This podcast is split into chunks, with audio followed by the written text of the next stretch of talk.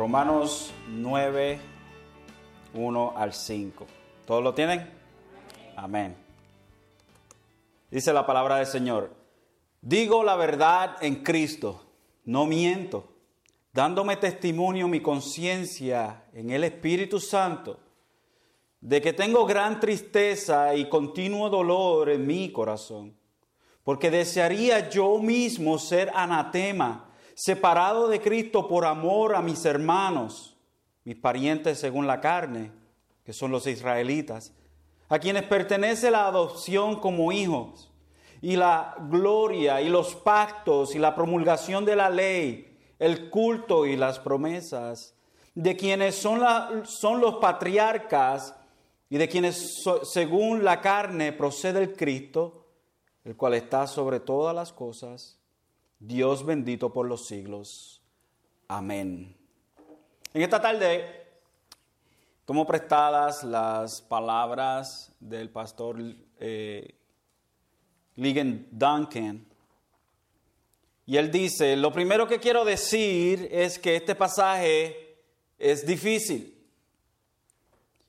Ahora, no deje que esto le perturbe. No es difícil entender sino más bien que es difícil aceptar. Cierro la cita. Lo que Pablo nos dice en este capítulo no requiere un doctorado en física cuántica, pero sí requiere nuestra humillación ante tan gloriosa verdad que vamos a estar viendo en este capítulo 9. El capítulo 9 de Romanos muchas veces ha sido tildado como algo intocable, como algo de lo cual no se predica, porque trae una enseñanza que parece poner a Dios en una luz de injusticia. Parece poner a Dios de una forma a la cual la gente lo ve como injusto. Sin embargo, la verdad que se nos trae y se nos presenta en este capítulo 9 de Romanos es una verdad eterna. Es una verdad en la cual podemos confiar. Es una verdad que debe ser como, como un pan de miel para nosotros. La sesión que tenemos delante de nosotros especialmente el capítulo 9 al capítulo 11, por muchos ha sido estimada como un paréntesis y que el flujo natural de los temas que Pablo está desarrollando en toda la carta coinciden en una transición natural entre el capítulo 8 y el capítulo 12. En otras palabras, parece ser, dicen algunos, que el capítulo 9 al 11 simplemente es un paréntesis y que el flujo natural de la carta en realidad iría del capítulo 8 al capítulo 12. Por ejemplo, el último verso del capítulo 8, que es el verso 39, dice, ni lo alto ni lo profundo, ni ninguna otra cosa creada nos podrá separar del amor de Dios que es en Cristo Jesús, Señor nuestro. Y si brincamos al verso 1 del capítulo 12, nos dice Pablo, por consiguiente, hermanos, os ruego por la misericordia de Dios que presentéis vuestros cuerpos como sacrificio vivo y santo, aceptable, que es vuestro culto racional. Y parece encajar perfectamente. Parece ser que Pablo nos acabó de presentar a nosotros el hecho de que nosotros somos guardados, protegidos por Dios en la fe, que no hay nada que nos pueda separar de su amor, ninguna criatura, absolutamente nada nos puede separar del amor de Dios. Y con eso termina el capítulo 8. Y parece ser que en luz o en vista a esto que nos ha dicho en el, en el, verso 39 del capítulo 8, nos dice cómo vivir delante de esto. Por consiguiente, hermanos, delante de lo que hemos acabado de decir, por consiguiente, hermanos, os ruego por la misericordia de Dios que presentéis vuestros cuerpos como sacrificio vivo y santo, aceptable a Dios, que es vuestro culto racional. Y parece ser que fluye, parece, parece ser que, que encaja. Sin embargo, esto no es así. Porque tenemos el capítulo 9 y el capítulo 11 entre medio. Y otros quieren hacerlo simplemente un paréntesis, pero no es así.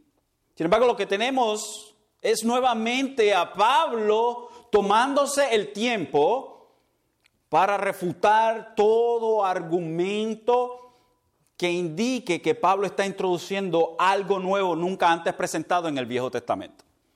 Pablo se toma entonces el tiempo para refutar todo argumento en contra de lo que ha dicho hasta ahora en la carta.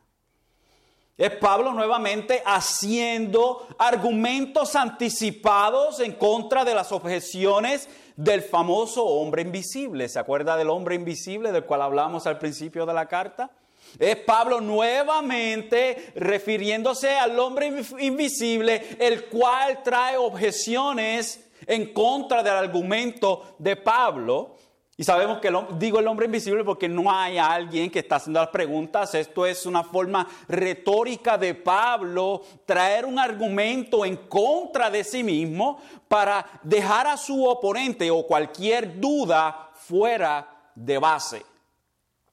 Quiere presentar la verdad de tal manera que no haya ninguna clase de refutación. Y Pablo es lo que está haciendo aquí nuevamente. Y como hemos visto anteriormente, esta forma de argumentación de Pablo es nada nueva en la epístola. Por ejemplo, del Evangelio, por ejemplo, en el verso 1 al verso 3, Pablo nos dice, Pablo, siervo de Cristo Jesús, llamado a ser apóstol, apartado para el Evangelio de Dios que él ya había prometido por medio de sus profetas en las Santas Escrituras. Este Evangelio no es nuevo, estas buenas nuevas no son nuevas. Y las Santas Escrituras eh, eh, nos está hablando más específicamente del el Viejo Testamento. En otras palabras, que él ya había prometido por medio de sus profetas en el Viejo Testamento. Eso no es un mensaje nuevo lo que Pablo está trayendo en la carta a los romanos.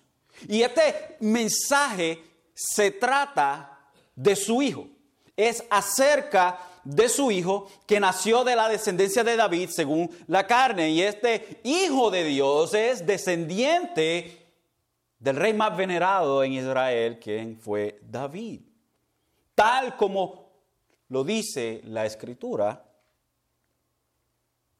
en contra del hombre invisible, Pablo dice, o el hombre invisible, el argumento del, hombre invisible, por ejemplo, en el capítulo 2 dice, ¿quién dice que los gentiles son peores que los judíos? El, el verso 1 del capítulo 2 dice, Pablo, hablándole a este, a este contrincante, dice, por lo cual no tienes excusa, oh hombre, quien quiera que seas tú. Tú que juzgas, pues al juzgar a otro, a ti mismo te condenas. Porque tú que juzgas practicas las mismas cosas. Y el argumento del hombre invisible, que son los judíos en este caso, es que los judíos dicen, wow, eso, esos, esos gentiles sí que son depravados, porque el capítulo 1, específicamente del verso 18 en adelante, hasta el final del capítulo nos, presenta la depravación de los, de, de los griegos en, la mayoría, pero esto no echa a un lado a los judíos, los judíos también son culpables, esa es la idea. Y Pablo dice, ¿por qué estás diciendo, en otras palabras, que estos son peores que tú? Es que, porque tú eres igual. Tú eres igual que aquello que he acabado de describir en los versos 18. De, bueno, Pablo no está diciendo los versos porque Pablo escribió sin versos y sin capítulo. Se supone que la carta uno se siente a leerla completa de principio a fin de una sola sentada, porque no había esa división de capítulos y versos, eso es algo moderno. Nos ayuda a nosotros, pero a veces como que nos quita del sentido de la carta.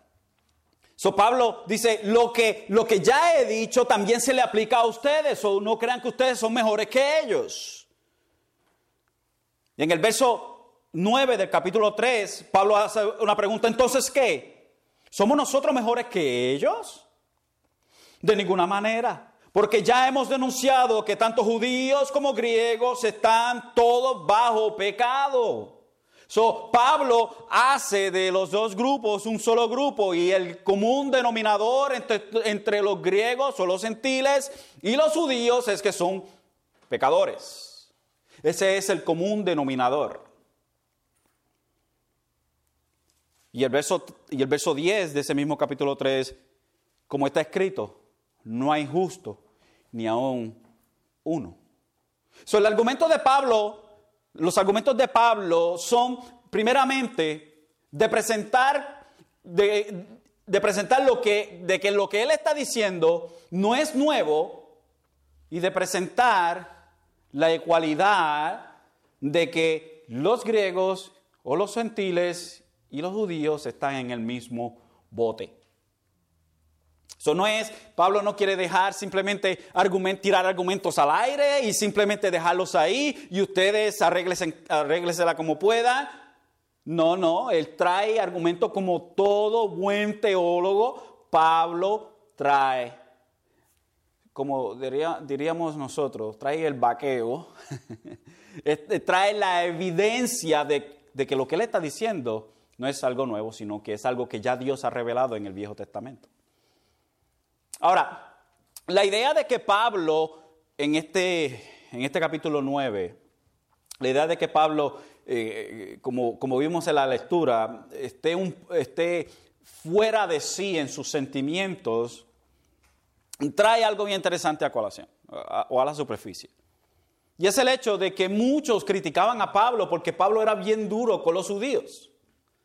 Muchos decían Pablo que Pablo era, era injusto porque él le tiraba a los judíos, como decimos nosotros, o, le achacaba cosas a los judíos y no igual a los gentiles. Sin embargo, Pablo hacía lo mismo con los judíos que con los gentiles. En ocasiones habían, habían eh, eh, situaciones como en el libro de Gálatas, que él habla de aquellos judaizantes que venían a tratar de, de llevar a la iglesia en eh, la iglesia en Gálata la, querían llevar de nuevo a las ceremonias y a todas las cosas, a la circuncisión y a todas las cosas del Viejo Testamento. Y Pablo le dice, no, Gálatas, no sean torpes, no sean imbéciles, no hagan eso. En ocasiones dice a los de la circuncisión, los llama perros. Ahora, Pablo está hablando de aquellos quienes toman el Evangelio como cualquier cosa para atraer su religiosidad. No está hablando de verdaderos creyentes, verdaderos creyentes, Pablo es un poco más pasible.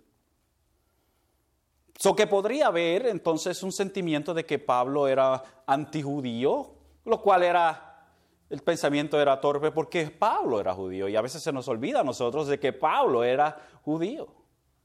Pablo habla de sí mismo, judío de judío, hebreo de hebreo, fariseo.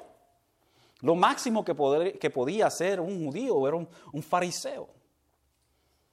Así que Pablo no era, no era ningún bango bajito, como decimos nosotros en el judaísmo, él era un fariseo. Uno de aquellos que, que observaban la ley con cuidado y con atención, según ellos porque los detalles supuestamente los tenían ahí, en orden, pero el retrato más grande se le perdía. El hombre invisible dice que los judíos son justificados ante Dios por la circuncisión. Y Pablo les dice que no en Romanos 1, 2 al 3, 2 y 3, perdón, Romanos 4, 1, 2 al 3, dice, ¿qué diremos entonces? Que halló Abraham nuestro padre, que halló Abraham eh, nuestro padre según la ley. Porque si Abraham fue justificado por las obras, tiene de qué jactarse, pero no para con Dios. Si Abraham fue justificado por las cosas que hizo, fue hecho recto y justo delante de Dios por las cosas que él hizo, entonces tiene con quien jactarse en el mundo entero, menos para con Dios. Continúa el verso 3 y dice, porque, ¿qué dice la escritura? Y creyó Abraham a Dios y le fue contado por justicia. Abraham no se le contó por justicia sus obras, sino que su fe se le contó por justicia. Fue justificado en base a su fe y no a sus obras. Pablo lo que hace con Abraham entonces es que lleva a los judíos, los que pensaban que eran justificados por llevar a cabo las cosas de la ley, los lleva al principio, al primer hebreo. Y les dice, Abraham, quien es antes de la ley, primero que todos, de donde descendemos nosotros, él, ni él fue justificado por las obras. Abraham fue justificado por la fe. Entonces Pablo lo que le está diciendo, esto no es algo nuevo. La palabra, las escrituras nos presentan a nosotros que somos justificados por la fe y no por obras. Esto obviamente es como romperle un, un, eh, eh, espejo grande. Yo no sé si usted alguna vez ha, roto una ventana grande o un espejo grande. la frustración o, el, nerviosismo que se le pega. Una vez yo rompí una en el trabajo, una ventana bien grande en, el trabajo, y yo dije, oh, oh. y, mire, fue una piedrita así de, pequeñita, pero se fue ajuste por completo, la grietó por completo, bien grande la ventana. Pues la idea es que cuando Pablo hace el argumento de que somos salvos por fe y no por obras, está destruyendo ese, ese, ese retrato o esa, o esa ventana de los judíos. Los deja en choque. Los deja en un ah. Y, por ende entonces, el argumento de ellos no es válido, pero es válido el de Pablo porque Pablo ha presentado las evidencias y ellos no. Pablo entonces por consiguiente utiliza la misma forma de argumento como si estuviera contestando a las objeciones de un oponente en un debate con evidencia irrefutable. Pero primero Pablo abre su corazón a sus lectores en estos primeros cinco versos del capítulo 9. Todo esto que acabamos de decir es para que tengamos base, o sea, nuestra base, para poder entender el capítulo 9. Para nosotros poder entender el capítulo 9 tenemos que entender la base que está utilizando Pablo y es de refutar argumentos en contra de lo que acabó de decir y utiliza ejemplos del Viejo Testamento para traer a la superficie lo que la palabra enseña. Ahora, esto lo vamos a ver a través de todo el capítulo, no vamos a ver todo el capítulo hoy. Si usted quiere estar aquí hasta mañana, pues entonces así lo haremos. Pero vamos a comenzar con los primeros cinco versos y vamos a poner un poco entonces de zapata en lo que queremos hacer. Eso simplemente fue la introducción. Primero, en los primeros, estos primeros cinco versos vamos a ver la pena de Pablo.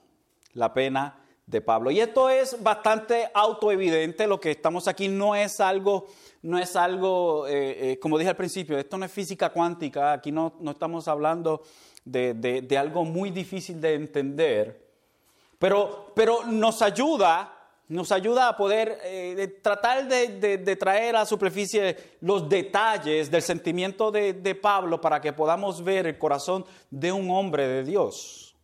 Así que vamos a ver la pena de Pablo. Y esta sección, y para que no se me olvide, esta sección eh, que vamos a estar eh, dando, el capítulo 9, a la sección completa le puse la libertad del alfarero la libertad del alfarero. Y vamos a ir la libertad del alfarero 1, 2, 3 o 4 5, 6, no. Yo creo que son como tres nada más, pero vamos a ver. so, tenemos el verso 1 y dice Pablo, digo la verdad en Cristo. Digo la verdad en Cristo. No miento y, quiero que, prestemos atención, que prestemos atención a, cada una de las palabras y procesemos lo que Pablo está diciendo. Digo la verdad en Cristo, no miento. Y continúa diciendo, dándome testimonio mi conciencia en el Espíritu Santo. Ahora, Pablo está utilizando una forma que él ha utilizado en otras ocasiones, por ejemplo, en el mismo capítulo, 9, capítulo 1 de esta carta, el verso 9, él habla de lo mismo, dice, habla de la misma forma, dice, pues Dios a quien sirvo en mi espíritu en la predicación del evangelio de su Hijo, me es testigo de cómo sin cesar hago mención de vosotros. Pablo está tan seguro en su relación con Dios que llama como testigo a Dios. A veces nosotros utilizamos esta forma de hablar, pero muy, muy liberadamente, en formas que no debemos estar utilizando. No, Dios sabe, Dios es testigo. Algunos dicen, yo lo juro por Dios. por Dios no jures. Pero Pablo dice, yo traigo a Dios como testigo a Cristo, como testigo, digo la verdad en Cristo, la verdad, no estoy mintiendo cuando Pablo dice, digo la verdad, está diciendo que no está mintiendo. En segunda de Corintios 1:23 también usa el mismo vocabulario, más yo invoco a Dios como testigo, perdón, testigo sobre mi alma que por ser indulgente con vosotros no he vuelto a Corinto. También en el capítulo 11 y el verso 31 dice, el Dios y Padre del Señor Jesús, el cual es bendito para siempre, sabe que no miento. Segunda de Corintios 12, 19 dice, todo este tiempo habéis estado pensando que nos defendíamos entre vosotros. En realidad es delante de Dios que hemos estado hablando en Cristo. También nos habla en Gálatas 1.20 y nos dice, en lo que es, en lo que os escribo, os aseguro delante de Dios que no miento. Filipenses 1:8, porque Dios me es testigo de cuánto os añoro a todos con extrañable amor de Cristo Jesús. Segunda de Tesalonicenses 2:5, porque como sabéis, nunca fuimos a vosotros con palabras lisonjeras, ni con pretexto para lucrar. Dios es testigo. Primera Timoteo 2.7. Y para esto yo fui constituido predicador y apóstol. Digo la verdad en Cristo, no miento. Y primera de Timoteo 5:21, te encargo solemnemente la presencia de Dios y de Cristo Jesús y de sus ángeles escogidos que conserves estos principios sin prejuicios, no haciendo nada con espíritu de parcialidad. So, cuando Pablo le da a Timoteo las instrucciones, le dice, Timoteo, te encargo esto delante de Dios. Entonces, Pablo frecuentemente utiliza este lenguaje, este vocabulario de llamar a Dios como testigo para dejar las mentes claras de sus oyentes, o perdón, de sus lectores, de que lo que él está diciendo es verdad. Es, es un énfasis que Pablo quiere traer. Digo la verdad en Cristo. Dios es mi testigo. Les digo la verdad, no les estoy mintiendo. No miento, dándome testimonio, mi conciencia en el Espíritu y muchos diríamos, pero no es peligroso nosotros confiar en nuestra conciencia. Y ciertamente sí es peligroso nosotros confiar en nuestra conciencia, porque muchos tienen su conciencia ya cicatrizada, que no se puede confiar en ella porque han ignorado tanto los warnings que le ha dado su conciencia que simplemente pues no se le puede, como decimos los puertorriqueños, no se le puede trostear. No podemos confiar en ella. Y, esto, y, cuando hablo de, confiar en nuestra conciencia, estoy hablando de, creyentes, porque los creyentes tienen el Espíritu Santo adentro, por ende la conciencia se supone que sea controlada, tiene, tiene, la conciencia tiene un, eh, diríamos nosotros, un punto de partida, que es el Espíritu Santo. La conciencia del creyente, su punto de partida, de donde procede su regla, es del Espíritu Santo. Por ende, nuestra conciencia entonces nos ayuda a nosotros porque es conectada con el Espíritu Santo. El Espíritu Santo nos guía en ocasiones a través de, la conciencia porque ha sido informada por la palabra de Dios. Eh, por eso es que nosotros podemos decir con certidumbre de que nosotros no debemos de tomar ventaja de situaciones, de, malas situaciones de otra persona. Para otra persona, oh, bueno, hey, este, eh, se me encontré 20 dólares y de casualidad hay un papel y dice el nombre o la licencia de una persona, la cartera de una persona. Y hay gente que son decentes suficientes y dice, ¿sabe qué? Yo no voy a tomar esos chavos, pero la mayoría no. Pero un creyente se supone que automáticamente usted ni siquiera piensa en el hecho de quedarse con el dinero. Right? Se supone que sea así. Hay una cartera con dinero adentro, lo primero que uno dice es cómo la puedo entregar. Otros quizás luchan y dicen, nadie se va a dar cuenta, qué sé yo, ¿sabes qué? Eh, me quedo con los chavitos, qué sé yo. Otros eh, han tenido educación suficiente por sus padres y le han dicho y han aprendido de sus padres algo bueno, hey, eso es robar.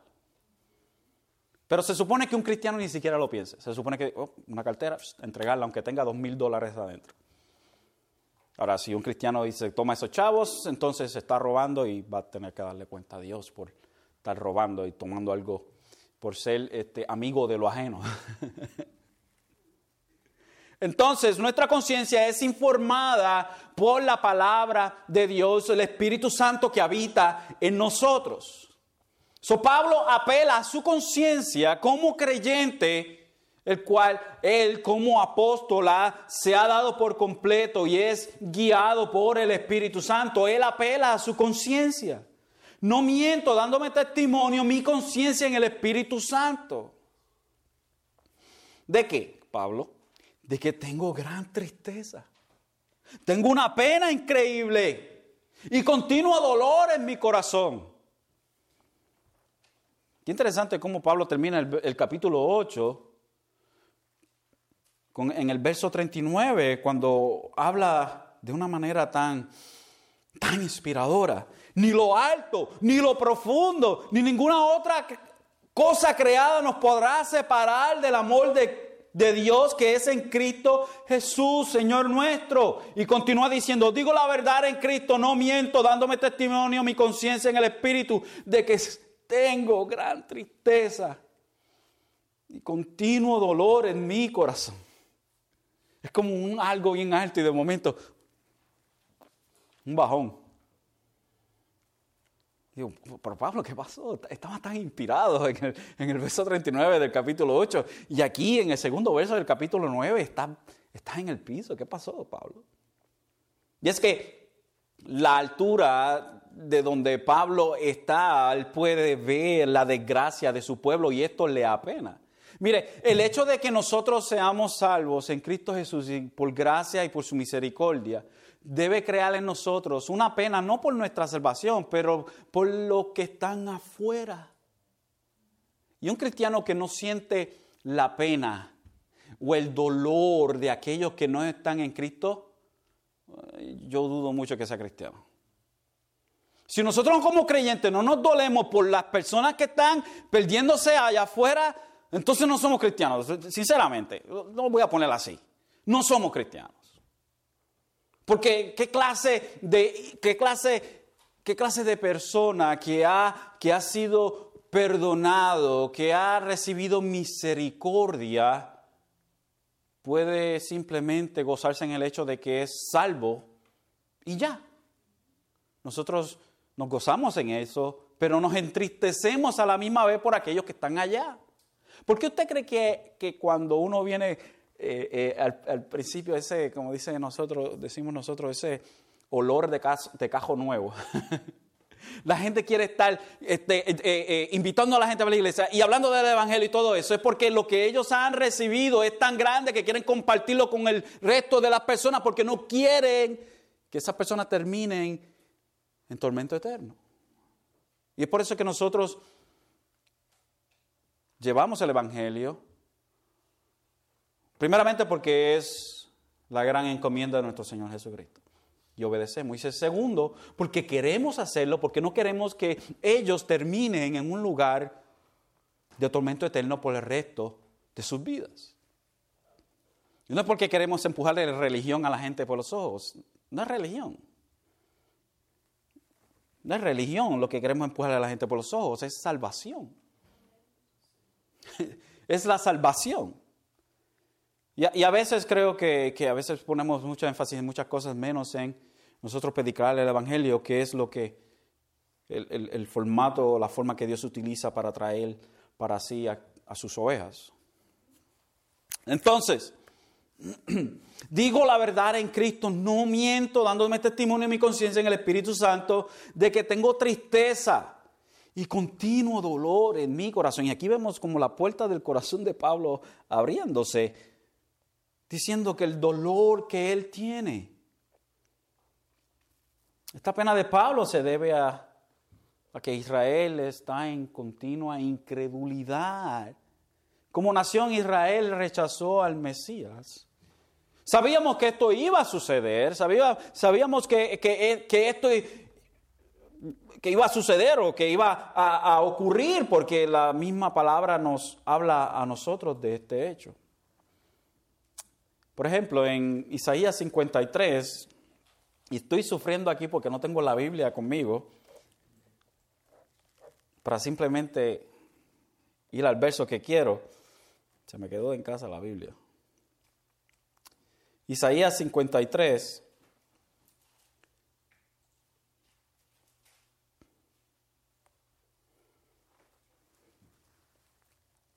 Isaías 53 dice, ¿Quién ha creído nuestro mensaje? ¿A quién se ha revelado el brazo del Señor?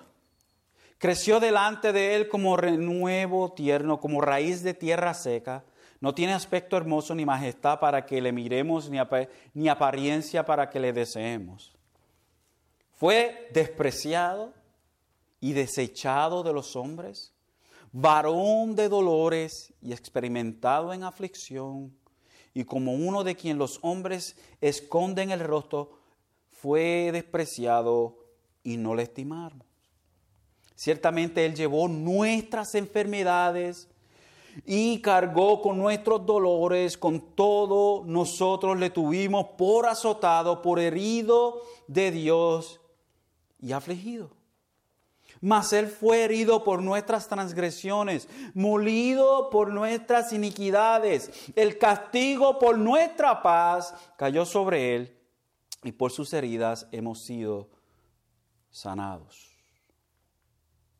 El verso 6, vamos a incluirlo también. Todos nosotros nos descarriamos como ovejas, nos apartamos cada cual por su camino, pero el Señor hizo que cayera sobre él la iniquidad de todos nosotros. Pregunto, ¿de quién está hablando el profeta? ¿De quién está hablando el profeta? Del Mesías right? Del Mesías. El Mesías, Mesías es una palabra hebrea y en el griego es el Cristo. So, el profeta Isaías está hablando de lo que será en el futuro el pensamiento de aquellos que se mencionan aquí. Nosotros le tuvimos a él nosotros, Él pagó por nosotros, es gente en el futuro mirando hacia atrás, hablando del Mesías. Esa es la idea que tenemos en este hermoso, en este hermoso capítulo. Es gente en el futuro mirando hacia atrás. Mire qué interesante. Estamos hablando de Isaías, hablando del, Mesías, 700 años antes de Cristo. Esto que se dice aquí son 700 años antes de que Jesucristo naciera. So, cualquiera persona que lo lee está eh, eh, eh, diría, wow, está describiendo lo que Jesucristo pasó en la cruz del Calvario. Esa persona fue un testigo ocular, pero no es así. Estamos hablando de 700 o 600 años antes de Jesucristo, que se está hablando de esto.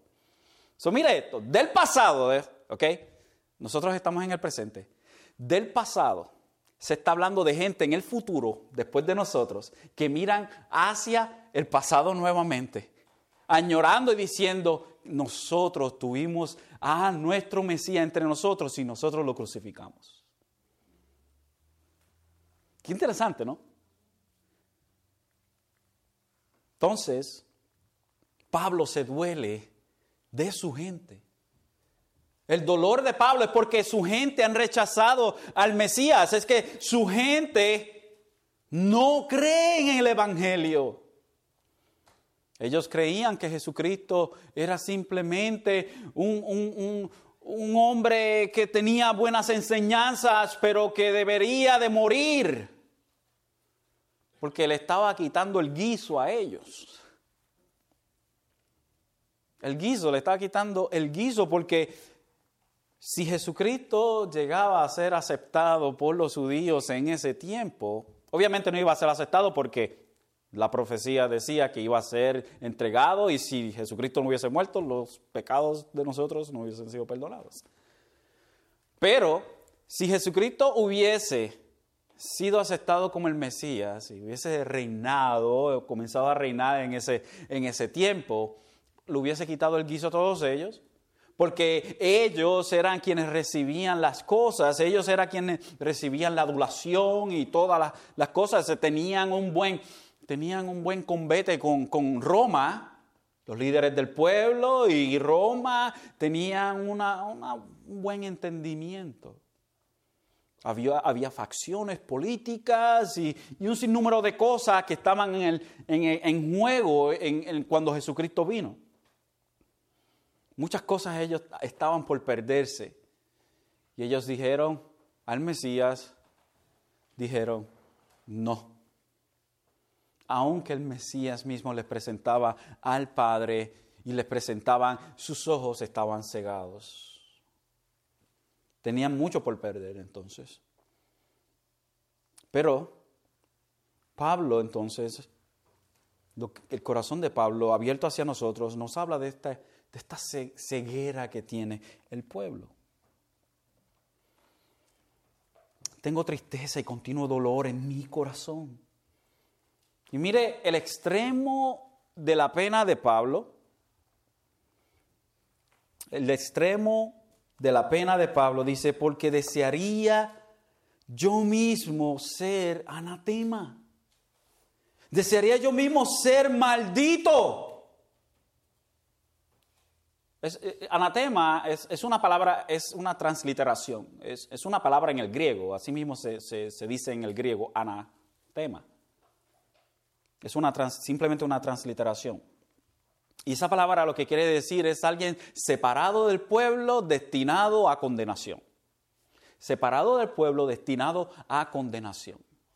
Pablo lo que está diciendo, sea yo maldito porque desearía yo mismo ser maldito, separado de Dios por amor a mis hermanos, mis parientes según la carne. ¿Quiénes son los parientes según la carne de Pablo? Los israelitas. Desearía yo ser maldito. Ahora, la pena de Pablo por su gente es tan profunda y tan desplegada en, en estas palabras en el, decir que desearía ser maldito o anatema, separado por su pueblo. Pero algo que debemos de entender o ver en las palabras de Pablo, no es necesariamente con un lente teológico, sino con un, con un lente en donde Pablo nos presenta su corazón. Pablo sabe que él no puede eh, ser el que paga las deudas de su pueblo, él está bien claro en eso. Él sabe que nadie lo puede separar del amor de Cristo, porque él acabó de decir eso en el capítulo 8. Es, el deseo de Pablo es tan profundo que si fuese posible yo me haría anatema por mi gente. fíjense qué clase de amor tiene Pablo por sus compatriotas. Esto es un amor a la patria increíble. en que ciertamente hay muchos que dan su vida por la patria, en las guerras y todo eso, pero aquí lo que vemos es algo mucho más profundo de los labios de Pablo, o del puño y letra de Pablo. Es el hecho de que él está dispuesto a hacer lo que sea para que su gente puedan conocer verdaderamente al Mesías, puedan venir en arrepentimiento hacia el Mesías separado de Cristo por amor a mis hermanos, mis parientes según la carne, que son los israelitas. Y el mismo sentimiento que tuvo Pablo aquí lo tuvo Moisés en esos 32 31 al 32 dice, entonces volvió Moisés al Señor. Esto es después que, que, que Moisés tiene que bajar del monte donde está en comunión con Dios porque el pueblo se ha corrompido y han creado un becerro de oro. Entonces volvió Moisés al Señor y dijo, ay, este pueblo ha cometido un gran pecado. Se han hecho un Dios de oro. Pero ahora, si es tu voluntad, perdona su pecado y si no, bórrame del libro que has escrito. Perdona el pecado de este pueblo, oh Señor, si no, mátame.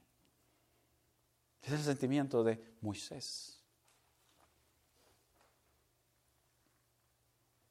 Continuamos entonces, verso 4, vamos a ver las ventajas de Israel.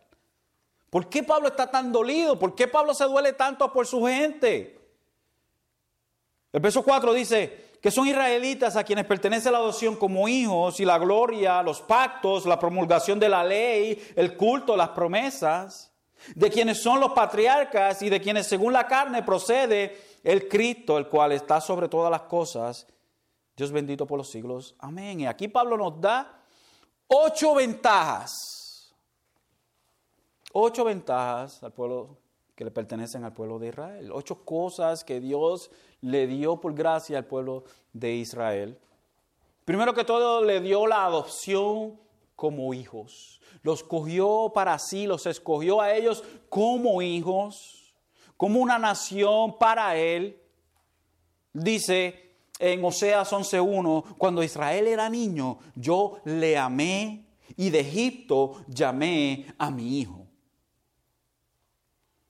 Algo también de las ventajas que tenía el pueblo de Israel es la gloria. Y aquí la idea detrás de la gloria la encontramos en número 789, donde dice, y al entrar Moisés en la tienda de reunión para hablar con el Señor, oyó la voz que le hablaba desde encima del propiciatorio que estaba sobre el arca del testimonio de entre los dos querubines y le habló y era la presencia del Señor o la representación de la presencia del Señor entre medio de los dos querubines, los cuales estaban en la tapa del, del arca del pacto.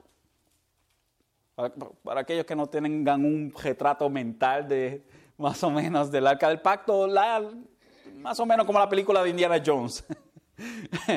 más o menos, no, no es exactamente así de esa manera. Pero más o menos, entre medio de las alas de los querubines había ahí una representación de Dios, no era, era una nube, como la shequina de, de, Dios, era una nube que estaba entre medio de esos dos querubines.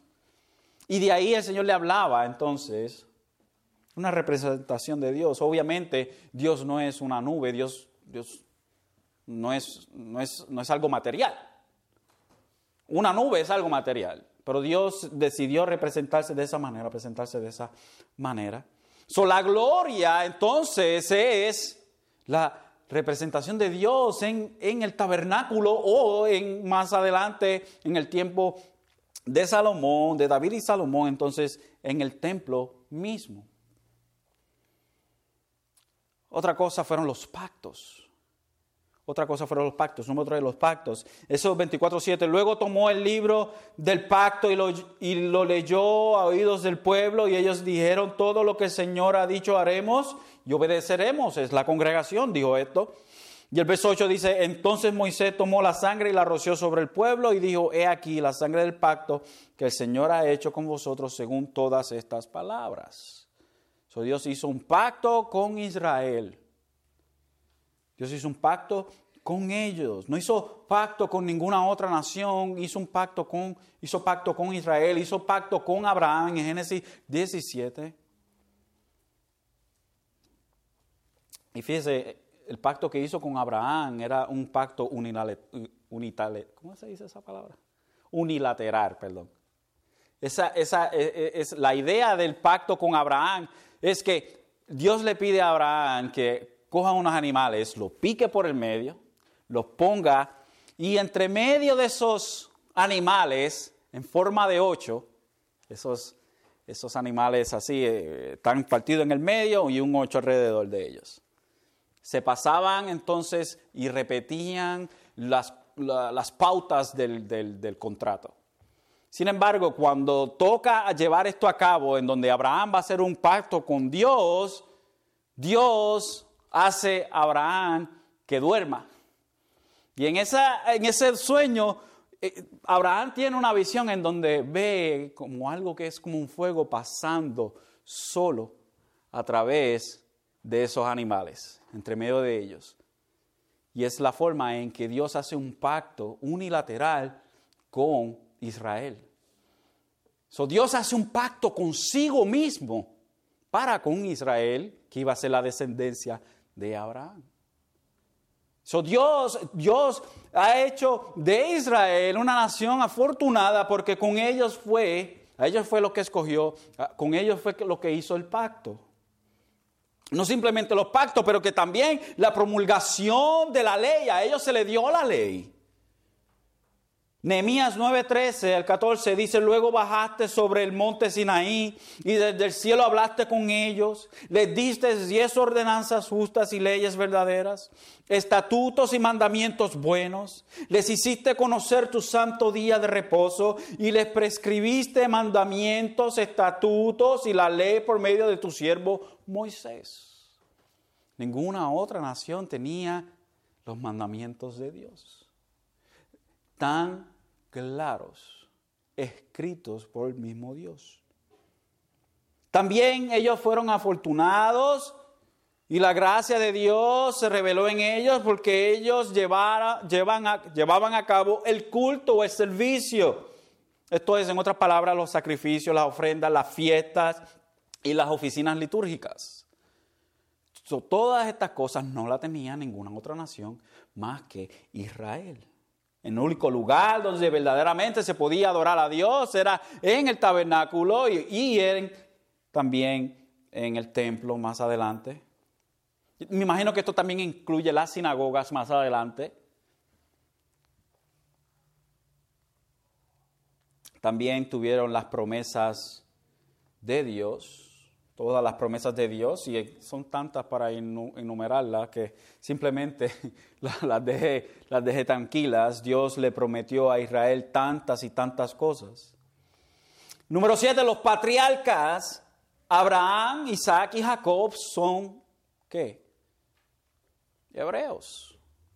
Abraham, el primer hebreo, Isaac su hijo y Jacob su nieto, de donde sale la nación de Israel y, Jacob, en, en, realidad Jacob, su nombre es cambiado por Israel. Dios le cambia el nombre a Jacob a Israel. Y número 8, de quienes según la carne procede el Cristo, el Mesías. O según la carne, o sea, según la descendencia humana, Cristo procede de los israelitas. Cristo era un israelita. Cristo no era un americano, ni puertorriqueño, ni de Australia, ni nada por el estilo, ni de Gran Bretaña, como algunos quieren decir. Eh, nótese que a Jesucristo lo pintan con ojos verdes y, y bien perfilados y con una cabellera increíble y todo eso como si fuese europeo.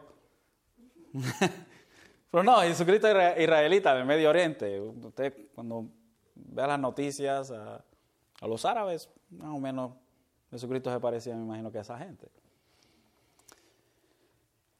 De quienes son, perdón, de quienes según la carne procede el Cristo. Jeremías 23, 5 dice, aquí vienen días, declara el Señor, en que levantaré a David un renuevo justo, hablando de Jesucristo ese es Jeremías hablando del Mesías.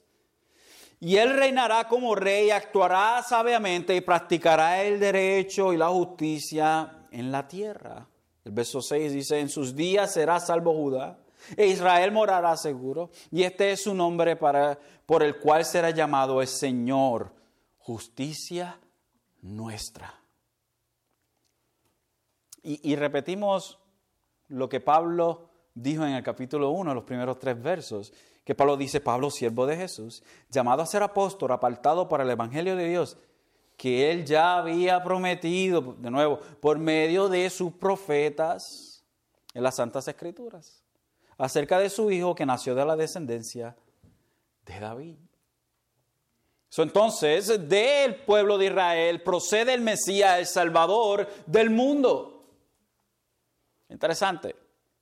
So, tienen estas ocho, estos ocho privilegios como nación.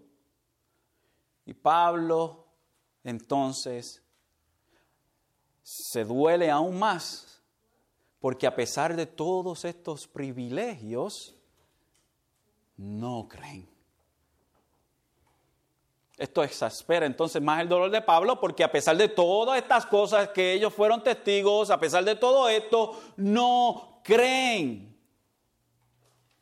Como nación no creen. Sí, eh, muchos judíos eran salvos porque creyeron en Jesucristo. Pero ellos no creyeron en el tiempo de Pablo y ni creen todavía. Hablarle de Jesucristo a un judío hoy en día, bien difícil. Bien difícil. Cortan a uno rápido. Cortan a uno bien rápido. El verso 5 Termina entonces con una doxología, una doxología, el cual está sobre todas las cosas. ¿Quién? El Cristo, el cual está sobre todas las cosas. Dios bendito por los siglos. Amén. Entonces tenemos a Pablo que termina con esta doxología, con esta alabanza a Dios. So, ha cambiado de opinión Dios sobre Israel, ha cambiado Dios de opinión sobre, sobre lo que es el pueblo de Israel. ¿Por qué Pablo está hablando de esta manera? ¿Por qué Pablo se toma el tiempo de presentar y abrir su corazón en medio de este argumento? ¿Por qué Pablo comienza este capítulo con un corazón abierto delante de ellos? Bueno, el verso 6 el verso 6 del, del, capítulo, del capítulo 9. Más adelante, si encuentro aquí el capítulo 9,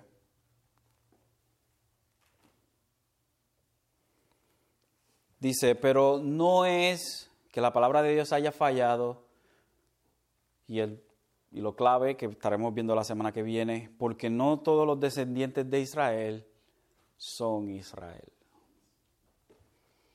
So Pablo entonces lo que está haciendo es poniendo el fundamento para entonces darle a ellos a través del Viejo Testamento el verdadero Israel.